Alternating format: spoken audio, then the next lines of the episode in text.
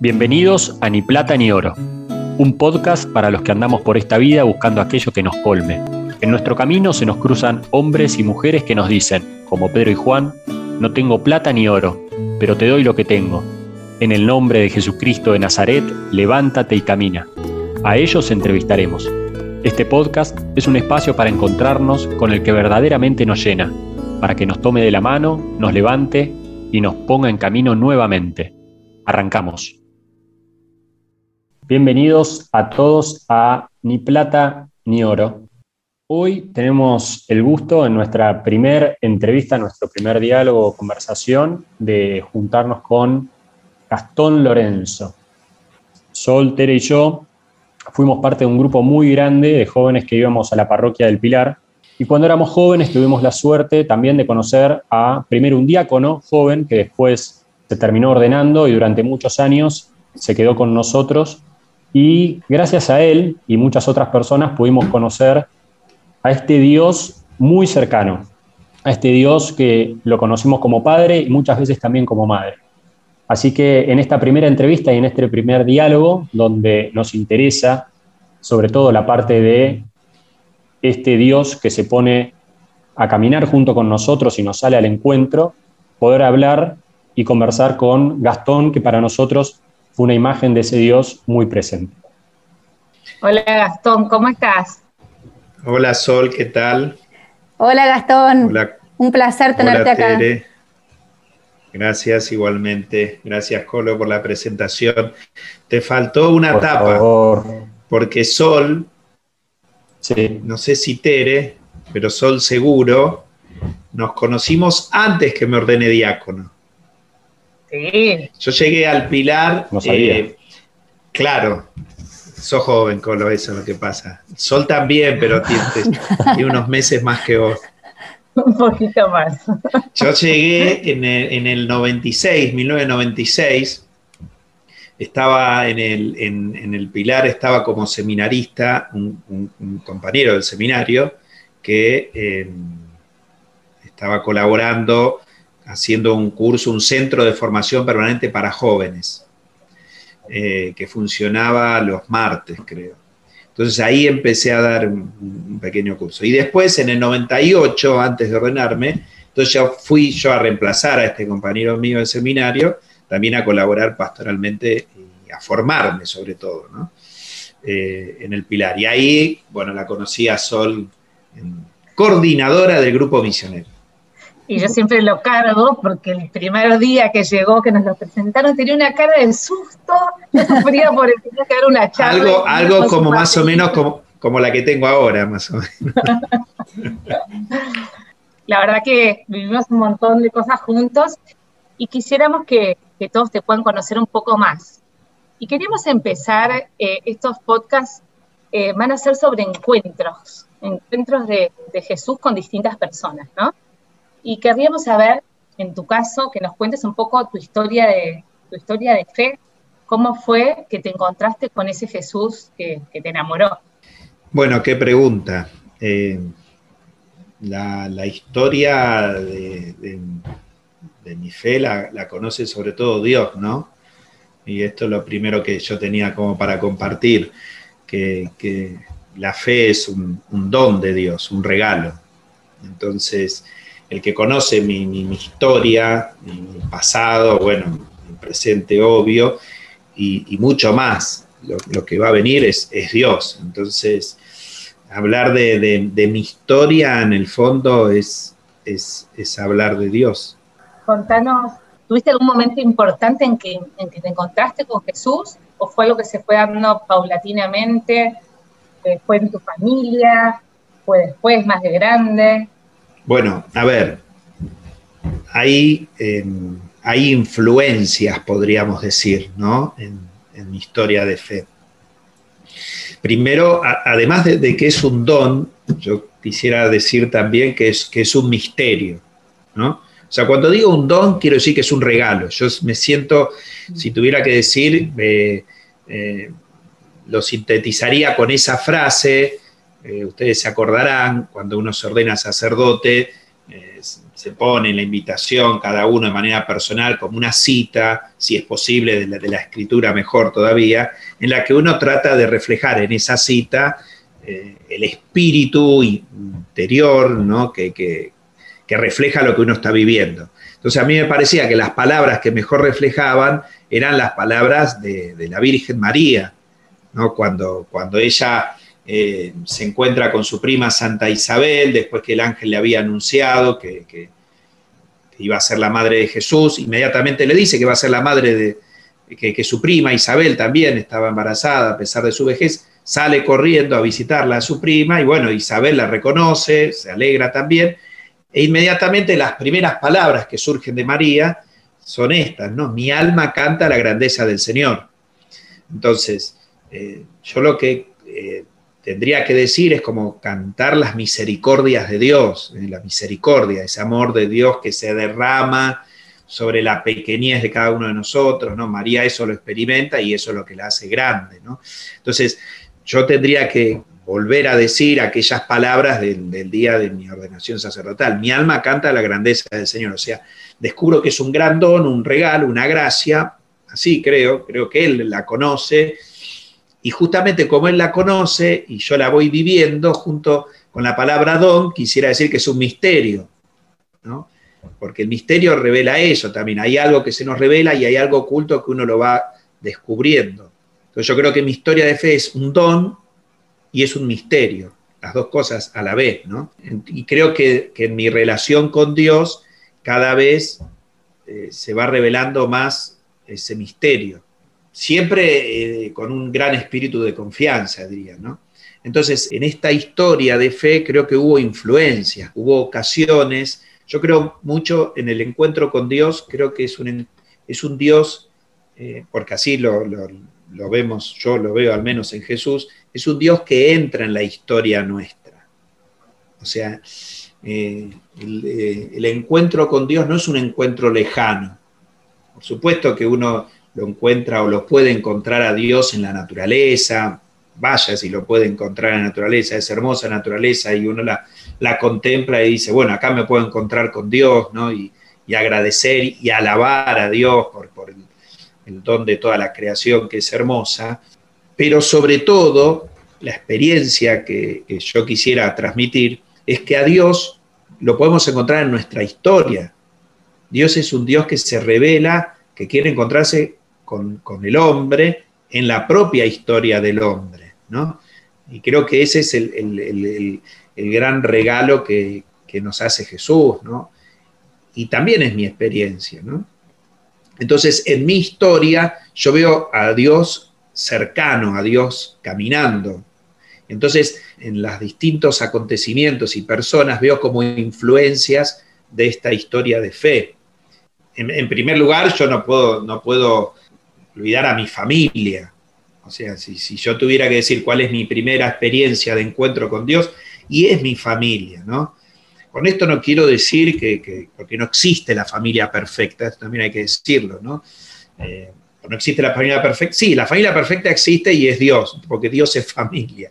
Dios en sí mismo es, comunión de, de, personas, el Padre, el Hijo, el Espíritu Santo de una persona. Esa es la familia perfecta.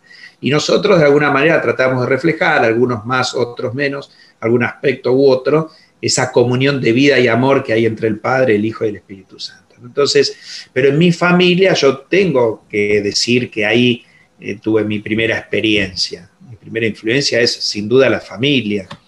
Eh, desde mi mamá entregada a los quehaceres cotidianos, eh, de recordarla de que iba a trabajar el día del trabajo, hoy lo veo, ¿no? Quizá en ese momento no, y se dedicaba a nosotros. Entonces dice, bueno, ¿cómo, cómo es esto? ¿no? Cuando, cuando dormía, cuando comía, cuando pensaba en sí mismo. Lo haría, supongo, pero ahora la veo con la película en el, después y digo, bueno, finalmente ahí yo tengo una experiencia, ¿no? De, ese Dios eh, que, que es misericordia, que es ternura, que está en el detalle, en la preocupación personal de mí.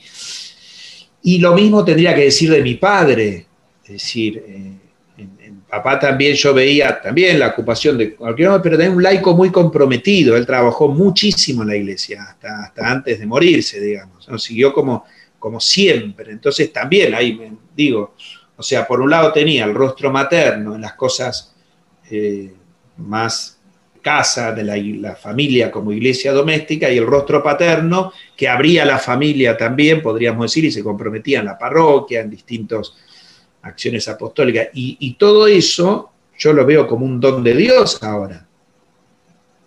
Es decir, como una manifestación de la, de la... Y me encontraba con el Señor sin duda en eso, ¿no? Eh, es eh, como que esa es algo que queríamos saber, porque una cosa es escuchar de Dios o ver buenos ejemplos de vida de fe o ejemplos de gente que, vive la fe, pero otra cosa es personalmente eh, encontrarte, tener ese encuentro con Jesús. ¿Cómo, ¿Cómo, se da eso? Lo que pasa es que antes que estudiar a Jesús yo me encontré con Jesús.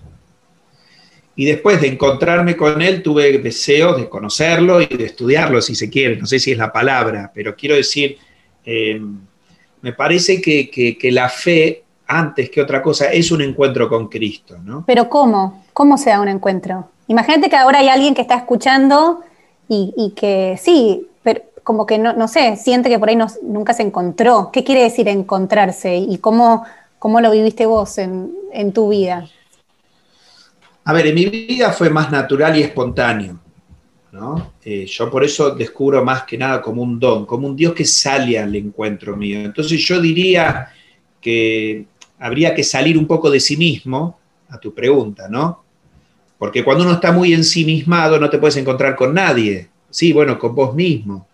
Entonces yo creo que, esto es una posibilidad que se da, creer que, que, la vida del espíritu, la vida de la fe, la vida de Dios, la espiritualidad, es un estar ensimismado. Entonces, y ahí te vas a quedar con vos misma, Tere. Es decir, que, que, es buenísimo, porque nosotros, nosotros ya somos en sí mismos un don de Dios, somos creación de Él. Y es cierto, pero mi experiencia es que me encuentro con Dios en el momento en que, por alguna razón, salgo de mí mismo, ¿no? Y descubro al otro. Bueno, ves, ya te digo, yo digo, papá, mamá, son otros, son otros.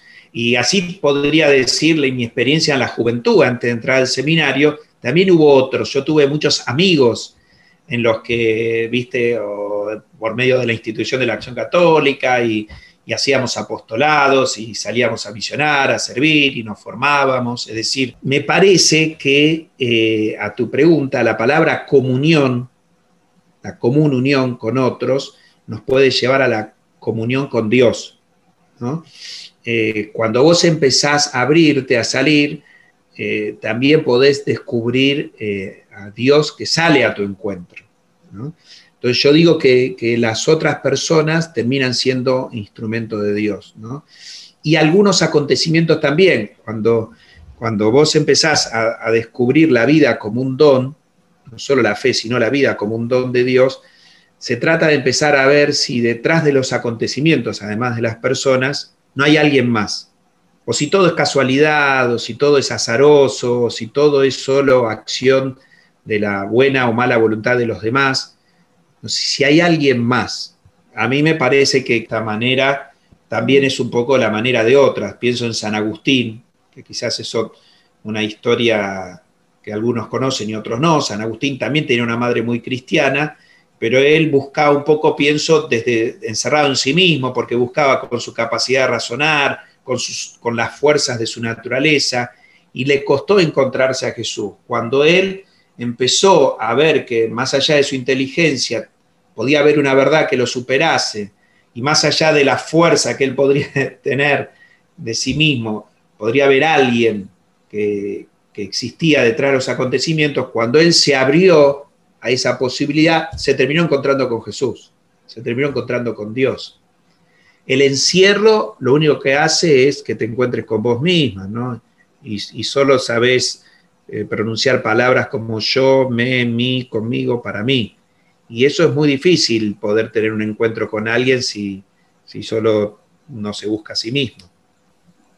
Es decir, eh, buscar a ver si hay un misterio detrás de mi vida, si hay un misterio detrás de la vida de los otros, si hay un misterio detrás de la naturaleza. Cuando vos te abrís a que pueda haber un misterio, La fe es ver más de lo que ven tus ojos. Yo escuchándote pensaba cuando contabas un poco de tu familia, tu primera experiencia de Dios fue el sentirte amado, ¿no? Pensaba también, hablabas de poder encontrarlo, o sea, eh, se puede encontrar en la naturaleza, eh, en las otras personas, en los acontecimientos de nuestra vida. ¿Cómo hacer para tener ese, ese sentido espiritual para poder cada vez encontrar más ese, ese misterio que está detrás de, las cosas que creemos que es Dios? Mira, cuando se acercan unos, unos, griegos a uno de los apóstoles, porque habían escuchado hablar de Jesús, le dicen, eh, queremos ver a Jesús. Para mí, a, tu pregunta, es, la, contemplación. O sea, el querer ver, el desear es animarse a, contemplar. A mí me parece que estamos, eh, uno de los impedimentos es como el ritmo frenético, no sé si se dice así, vertiginoso, en el que nos sumergimos en la acción, ¿no? Eh, y cuando nos detenemos a querer contemplar, entonces podemos encontrarnos. Yo coincido plenamente con vos que de una u otra manera es la experiencia de ser amado. Los apóstoles cuando se alegran de verlo a Jesús resucitado, se alegran y reviven todas las experiencias que habían tenido con Él, que Él los había llamado, Él los sale a buscar. Siempre primero está, Dios nos amó primero, dice Juan. Entonces, de alguna manera, todos, antes que cualquier herida, cualquier problema, antes que, la carencia en nuestra vida está el don, está el amor. Porque aunque hayamos sido engendrados sin deseo de nuestros padres, Dios nos deseó en ese acto creador. Si no, no hubiéramos sido concebidos en el vientre de nuestra madre. O sea, siempre lo primero está el amor de Dios. Entonces, para mí, la actitud es la actitud de contemplar. Eh, y entonces es, esa contemplación hace que vos empieces a descubrir la presencia del, don de Dios, del misterio, del amor de Dios. Porque si no, siempre estamos haciendo y nunca recibiendo ese don de Dios. Entonces, me parece que, en la vida de fe, y mi experiencia también demuestra esto, quizás yo mencioné algunas situaciones, podría decir muchas más, por supuesto, ¿no? Porque entre muchas más yo debo decir que la gran, el gran encuentro de Dios en mi vida se dio por la Eucaristía. O sea, como necesitamos eh, signos concretos, no podemos. Bueno, yo creo que Jesús en su amor infinito dice, bueno, yo voy a dejar un signo concreto, que es un signo presencia, no es un signo, no es algo simbólico, ¿no? Y yo al recibir la Eucaristía, yo puedo decir que en efecto descubro que ahí Dios viene a mi encuentro. O lo mismo podríamos decir en, mi experiencia de, la Virgen María, ¿no? Por, de diferentes maneras, siendo peregrinando a Luján, recibiendo el testimonio y el ejemplo de otros, de hecho, el mismo Jesús al pie de la cruz dice, aquí tienes a tu madre, o sea, se está por ir y dice, bueno, para que se puedan encontrar, yo les dejo a mi madre. Entonces yo diría que la Eucaristía y la Virgen María para mí son dos, dos salidas que hace Dios en mi vida y las cuales yo me encuentro con Él. Pero te las menciono porque así podría decir, te dije la familia, los amigos, la Eucaristía, la Virgen, siempre descubro que para esto yo tengo que tener la actitud de querer recibir de Dios. El que no quiere recibir de Dios no va a recibir nada de Dios, pero no porque Dios no se le dé, no porque Dios no lo ame, sino porque yo estoy cerrado. San Juan de la Cruz dice, uno recibe tanto de Dios, tanto cuanto espera de Él. Si yo no espero nada, si no tengo nada para contemplar, si no tengo, no, no tengo nada vivo encerrado en mí mismo, pero no porque Dios no esté, porque yo también en mí mismo, como dice San Agustín, lo puedo encontrar. Pero si no quiero encontrar ese misterio en mi vida, no lo voy a encontrar. Es decir, el encuentro supone el amor del, ser que te ama, pero también supone tu amor, es decir, tu libertad de querer ser amado. Entonces, eh, hay una respuesta libre para el encuentro. El encuentro se da entre dos, Ahí me parece que está el, como el gran pecado nuestro, que desde la narración del Génesis, ¿no? Como si Adán y Eva lo primero que dudan es del amor de Dios, dudan de su palabra, dudan de sus mandamientos, entonces se encierran en sí mismos y ahí pecan, se aíslan, rompen la comunión con Dios, porque no se quedan contemplando las maravillas que Dios le dio, no se quedan contemplando su palabra, sus mandamientos, es decir, falta la capacidad de contemplar, que es esa capacidad que tenemos nosotros de abrirnos al don, al misterio, al amor de Dios que sale, como bien afirmas, de múltiples maneras a nuestro encuentro. Nadie puede decir que Dios no salió a su encuentro. Quizás lo que sí más deberíamos decir, que nos faltó capacidad para contemplar esa búsqueda de Dios, ese Dios que sale a buscarme a mí. Gastón, eh, está como esta sensación de que la sociedad nuestra hoy está inmersa en una cultura donde prima la autosuficiencia, barra estamos este, bombardeados de estímulos de todo tipo y, color. Eso barulla el agua y no, y no, trae quietud, tranquilidad, silencio, este, que creo que son necesarias para, poder contemplar como un poco con más claridad y serenidad.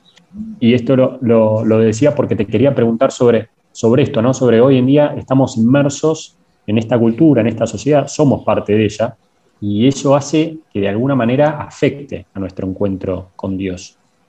Y vos también como, como sacerdote, viendo a tanta gente, escuchando a tanta gente, escuchando también con otros compañeros sacerdotes tuyos, ¿crees que hoy en día esta sociedad está un poco así como bastante embarullada, alejada de Dios?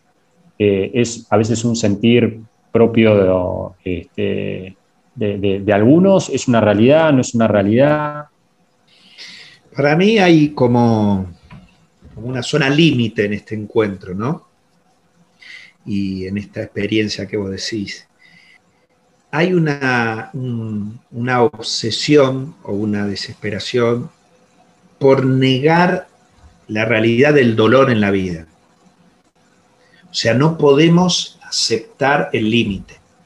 No podemos de ninguna manera aceptar la carencia. No podemos aceptar el dolor, el sufrimiento, la muerte. No podemos, no, no, no podemos, no sabemos cómo vivir esas experiencias. No sabemos cómo vivir esas experiencias.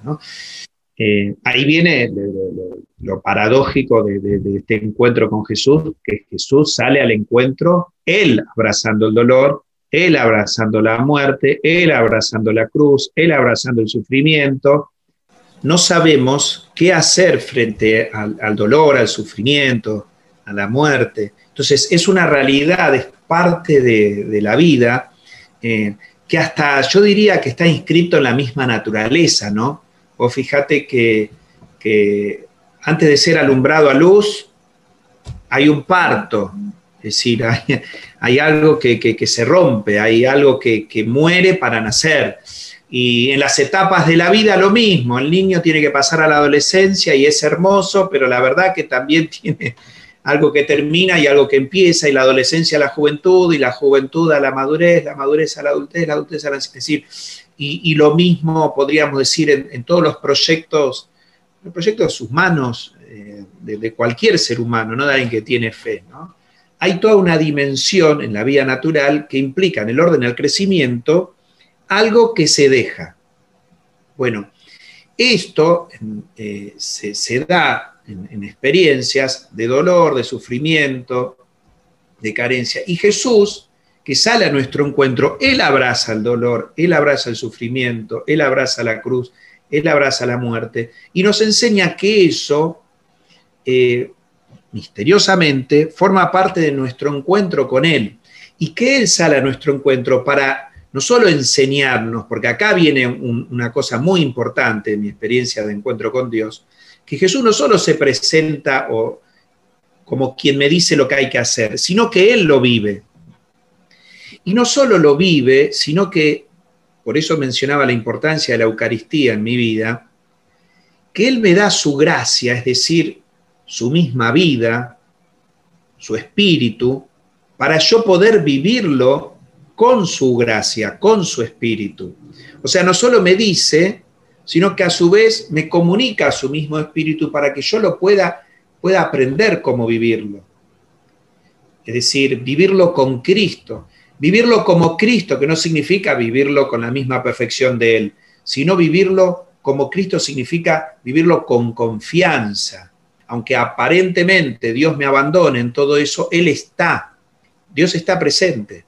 eso es lo que yo veo que quizás hoy está en, la humanidad, ¿no? Como hay que sacarse esto de, delante, ¿no? Y, yo creo que no hay que sacarlo, yo creo que hay que transitarlo confiando en efecto que eso también es una manera de encontrarnos con Dios y con el amor que nos tiene. Unido a esto, imagínate que viene una, te puede haber pasado, que viene una persona, un joven de hoy o también a un adulto, este, y te plantea esto, ¿no? ¿Qué, es lo que tiene para darme? Bien, vos sos sacerdote, entregaste tu vida, pero para mí, ¿qué es lo que tiene para darme Dios a mi vida? Este, porque la necesidad esta de, de, yo encontrarme con Él, si yo quizás estoy bien como estoy, ¿qué, qué es lo que me va a aportar? No, yo primero tengo que decir que yo no le entregué la vida a Dios, que Él me la entregó a mí. Esto, lo mío es una respuesta, o sea, eh, acá hay un desfasaje absoluto. El sacrificio lo hizo Él por mí, yo no estoy haciendo ningún sacrificio. Yo estoy simplemente eh, descubriendo la, maravillosa llamada de Dios a mi vida. O sea, en el fondo yo realmente no es que, como te decía recién, no es que no tenga cruces, dolor, sufrimiento, renuncia, pero estoy más que bien pagado, diría, ¿no? Esto es importante, o sea, acá no hay, no, no, no, de ninguna manera lo mío es un sacrificio y una frustración. O sea, lo mío es plenitud, es gozo, es felicidad, sin, sin negar que hay otros caminos de plenitud, de gozo y felicidad. O sea, cuando yo entré al seminario no es porque que no sabía qué hacer de mi vida, ni, al contrario, era fantástico, estudiaba abogacía, o sea, humanamente no, me iba mal, podríamos decir. Pero esto lo, quiero aclarar. Como, y después, justamente, eh, diría lo que quizás acá le voy a, creo que fue el Papa Benedicto XVI, ¿no? Jesús no te quita nada, te da todo. Si nosotros, por naturaleza, somos seres creados para la comunión, para el amor, es decir, Jesús viene a darte la plenitud de la comunión y del amor. Porque a mí me parece, y lo digo sobre todo en el momento más trascendente de nuestra vida, renuncio a creer que yo fui creado o, existo solo para vivir eh, el amor durante un, determinado tiempo. renuncio a, que la muerte sea la última palabra en mi vida. O sea, no, de ninguna manera. O sea, yo no creo que estoy caminando hacia un vacío y la verdad la vida es una desgracia. Yo creo que la vida es una gracia y estoy caminando hacia una plenitud, así de simple. O sea, no, no si no sería dramático, ¿no? Eh, entonces, te viene a dar todo. En primer lugar, porque justamente como soy creado para la vida y tengo ese deseo interior de, plenitud, eh, Él me la va a conceder. ¿no? Y a su vez creo que esa vida que, plena, que, yo, que la fe nos dice que es vida eterna, ya la podemos vivir acá. Porque en la medida en que yo esté en amistad con Dios, en comunión con Él, yo ya todavía no en plenitud, todavía no bajo eh, esa luz de la gloria, esa, eh, esa, vida sin enfermedad, sin muerte, sin sufrimiento, como decíamos, ¿no? Una vida, la vida de la gloria. Eh, pero ya en la vida de gracia, que significa la gracia, significa eso, la amistad con Dios, Él ya me está dando un modo de vivir plenamente. Entonces no me viene a quitar nada, sino me viene a dar todo. Claro, llega un momento que, eh, que la fe, que es un don, es un misterio, es un encuentro con Él, llega un momento que las palabras, los razonamientos, solo muestran pero no demuestran. O sea, yo puedo mostrar de alguna manera, ahora dialogando, después con, la vida, pero no puedo demostrarlo. O sea, o vos te encontrás con él o quedarás siempre en una, eh, una, manera de vivir de la cual yo al no haber hecho experiencia eh, no puedo demostrar que sea así. ¿Qué le dirías a alguien que te dice, está buenísimo lo que me estás contando, ¿cómo hago? Yo quiero, no, no tengo demasiada fe, ¿cómo hago para, para encontrarme con, Jesús? La primacía en el encuentro es la gracia, ¿no? La primacía es el Dios que sale a mi encuentro. Entonces, yo lo, primero que le diría es ver si puede hacer un poquito de silencio, empezando en su casa, después eh, yendo a los lugares privilegiados de encuentro, espacios que le decimos sagrados, como un templo, o momentos también, como pueden ser eh, experiencias fuertes como retiros espirituales, eh, servicios concretos de amor al prójimo, hay muchísimas opciones de esto, pero para eso tenés que hacer silencio. Cuando Dios se revela, y el Evangelio de Juan, que es uno de los cuatro evangelios, nos presenta la revelación de Dios en Jesús, la presenta como la palabra. Al principio existía la palabra. La palabra estaba en Dios y la Bueno, para para escuchar una palabra lo primero que que hacer es silencio. Entonces, quizás también que tome, como no, eh, la Sagrada Escritura, que lea la palabra, que, lea también la palabra en, en, el testimonio de tantos, tantos testigos de la fe. Son muchísimos los que se encontraron con Jesús porque vieron a otros, porque aprendieron de otros. Nosotros mismos nos encontramos con Jesús porque los apóstoles se encontraron con Él. Es decir, la actitud contemplativa se traduce en una actitud de silencio, para escuchar. Mira, Sol, si no hay humildad, no se va a poder vivir no solo del amor de Dios, sino de ningún amor humano. ¿eh? Y la humildad es la capacidad que yo tengo de vivir en la verdad. La verdad es que soy alguien amado, la verdad es que soy alguien creado, la verdad es que soy alguien dicho. Entonces, para eso tengo que hacer silencio. Eh, es, muy difícil. El, soberbio vivirá con la riqueza de sí mismo, ¿no? pero con una pobreza atroz, porque no será enriquecido ni por Dios ni por los demás. La humildad es la verdad. La verdad más profunda es que somos creados, que somos amados y que no nos bastamos a nosotros mismos. Y el silencio es una manera concreta de vivir la humildad. Gastón, y a mí me pasa que yo veo mucha, mucha gente que, eh, que cree, cree en un Dios, y, eh, pero como medio como a la carta, o sea, creo y cuando me pasa algo rezo, cuando no me pasa nada y la cosa anda bien, totalmente me olvido, si se muere alguien, rezo, pero como como que creen y no creen, o como, o como que sí crees, pero no te cambió la vida. ¿El encuentro con Dios te cambia la vida o no te cambia la vida? ¿Cómo puede ser que haya gente que sí cree, que por ahí se encontró y que por ahí no le cambió la vida? Me, me parece que todos buscan igual y todo el mundo busca, pero es como que de repente pareciera como que no, no, no se encuentra o que se encuentran cosas distintas. Ese individualismo después se puede traducir en nuestra manera de vivir la fe en un subjetivismo, el subjetivismo religioso. ¿no? O sea, em, cuando nosotros, o cuando yo trato de comentar que, la fe es un encuentro y que hay que hacer experiencia, no estoy invitando a un subjetivismo, es decir, que todo pase por mi manera de ver las cosas, de entenderlas, porque seguiría también con una actitud muy soberbia si así fuera. La religión a la carta justamente es una manifestación de una soberbia espiritual, es decir, en el fondo no creo en Jesús ni en lo que Él me revela, sino que creo en mí mismo y lo que coincida lo que Jesús dice con lo que yo digo, lo voy a creer, ¿no? Entonces, eh, el subjetivismo es este, esta religión a la carta que, repito, eh, la experiencia de fe es fundamental, pero es algo que me viene dado, hay algo objetivo. Y en ese Dios que sale a mi encuentro, Él se revela, y cuando se revela y yo me encuentro con Él, por supuesto que me revela un estilo de vida, un conjunto de verdades. Entonces, cuando yo creo, le creo a Él con lo que Él me dice, con lo que Él enseña, con el camino de vida que me propone. Y creerle es una manera de dejarme de amar, es una manera de amarlo en el fondo. Creer sobre todo es confiar, es seguirlo. ¿A todo el mundo Dios se le revela? ¿Por qué? ¿Por qué hay tanta gente que no se encuentra?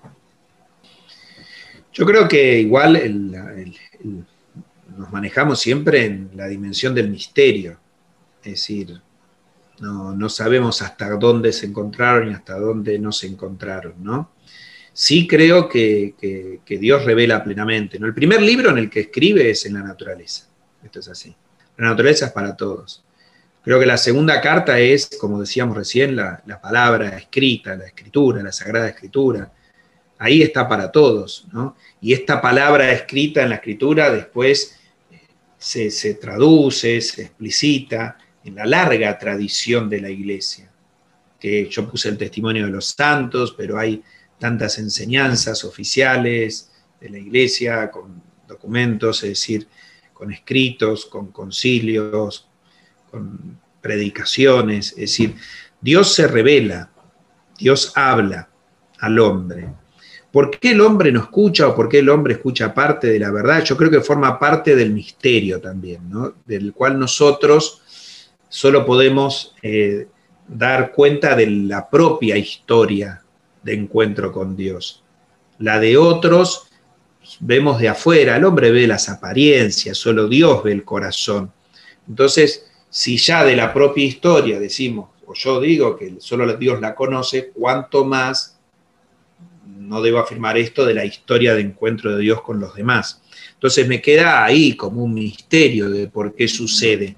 Lo único que, sí tengo una certeza es que Dios se revela porque Dios ama al hombre, porque Dios nos ama, y, Él en esta revelación hay una revelación objetiva.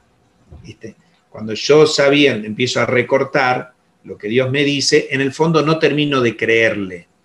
La religión a la carta es, en el fondo, yo no termino de creerle. Hay algo de subjetivismo que sigo encerrado en mí mismo y que entonces lo que es una experiencia de fe como un Dios que viene a mi encuentro, en el fondo sigue siendo una experiencia de mí mismo.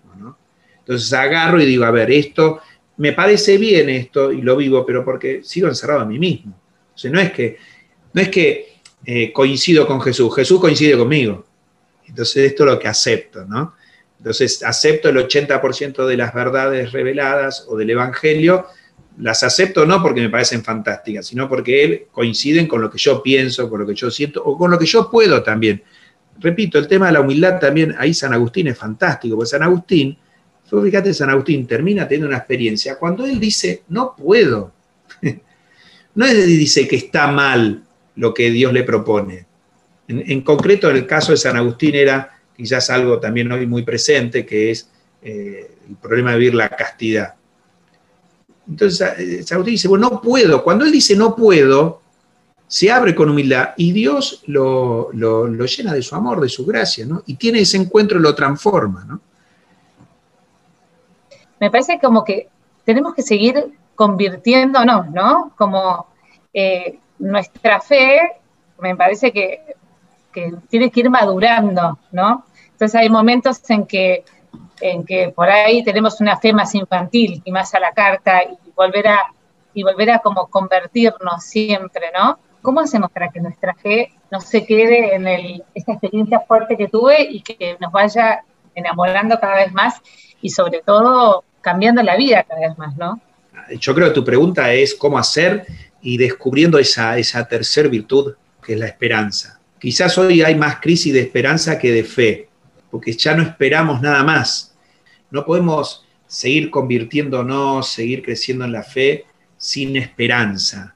La, esperanza es eso, como un manantial que siempre te hace estar eh, deseando más. Pero también la esperanza me parece que, nos tiene que abrir a los demás. Para mí la, conversión continua es cuando uno, cuando uno espera mucho de Dios, cuando uno vive de esa, la esperanza, ¿no? Creciendo que, que en la fe siempre, en el encuentro con Dios, siempre lo mejor está por venir. Y en esto también uno puede vivirla eh, con respecto a los demás, al, hermano, salir al encuentro del otro, ¿no? Y esperar siempre que el otro también pueda crecer. Me acuerdo, eh, esto es medio un chiste, medio en serio, pero ¿se acuerdan del padre Juan Francisco Gares? Decía, al cielo no se llega en, en taxi, sino en colectivo, decían, ¿no? Como queriendo marcar esta fe que se abre, se abre a Dios, se abre a los demás, siempre tiene algo nuevo para esperar, ¿no? Y esta esperanza se verá colmada en el cielo, por supuesto. Mientras tanto hay que seguir convirtiéndonos. No hay un segundo, un minuto de la vida que vivamos por casualidad. Si viene una persona y te pregunta, ¿qué lectura me recomendás para rezar esto del encuentro? En el capítulo 24 de San Lucas está el encuentro de Jesús con los dos discípulos que iban camino a Emaús. Eh, si uno lee con fe, con detenimiento, se pone en presencia de Dios, le pide al Espíritu Santo que lo asista, le pide a la Santísima Virgen María también, e incluso si le cuesta con otros, si uno lee ese capítulo 24 de San Lucas, em, donde Jesús resucitado, porque no nos olvidemos, ¿eh? Cristo está vivo, yo me puedo encontrar con Él porque resucitó. O sea, no es San Martín, Belgrano, que Dios los tenga en la gloria, Cristo está vivo, y entonces por eso yo me encuentro con Él, por eso está en la Eucaristía, por eso su palabra pareciera que me habla, por eso su madre nos acompaña, o sea, Cristo vive. Entonces yo no estoy inventando algo, Él ha resucitado. Entonces, como Él está vivo, Él puede aparecerse de diferentes maneras. Yo creo que ese capítulo 24 de San Lucas parece que puede ayudarnos a, rezar algunas de las cosas que estuvimos hablando. Gracias Gastón por todas las cosas que nos fuiste contando, por contarnos de tu vida, por contarnos cómo podemos hacer para, encontrarnos nosotros eh, con Jesús cada vez más. Y bueno, para ir terminando, no sé si, si te quedó alguna cosa que, te parece importante o qué, te gustaría decir. El que busca encuentra, al que llama se le abre y al que pide se le da. Muchísimas gracias. Muchas gracias, Lorenz. Gracias, Gastón. Eh, me llevo muchísimo, muchísimo, muchísimo. Eh, bueno, y espero que todos los que nos escuchan también se queden con, con todas estas palabras en el corazón para seguir rumiándolas. Gracias. Muchísimas gracias a todos por habernos acompañado hoy. Los dejamos con una canción que se llama Enamórate de Cristóbal Fones, que es una canción de una oración del sacerdote Pedro Arrupe.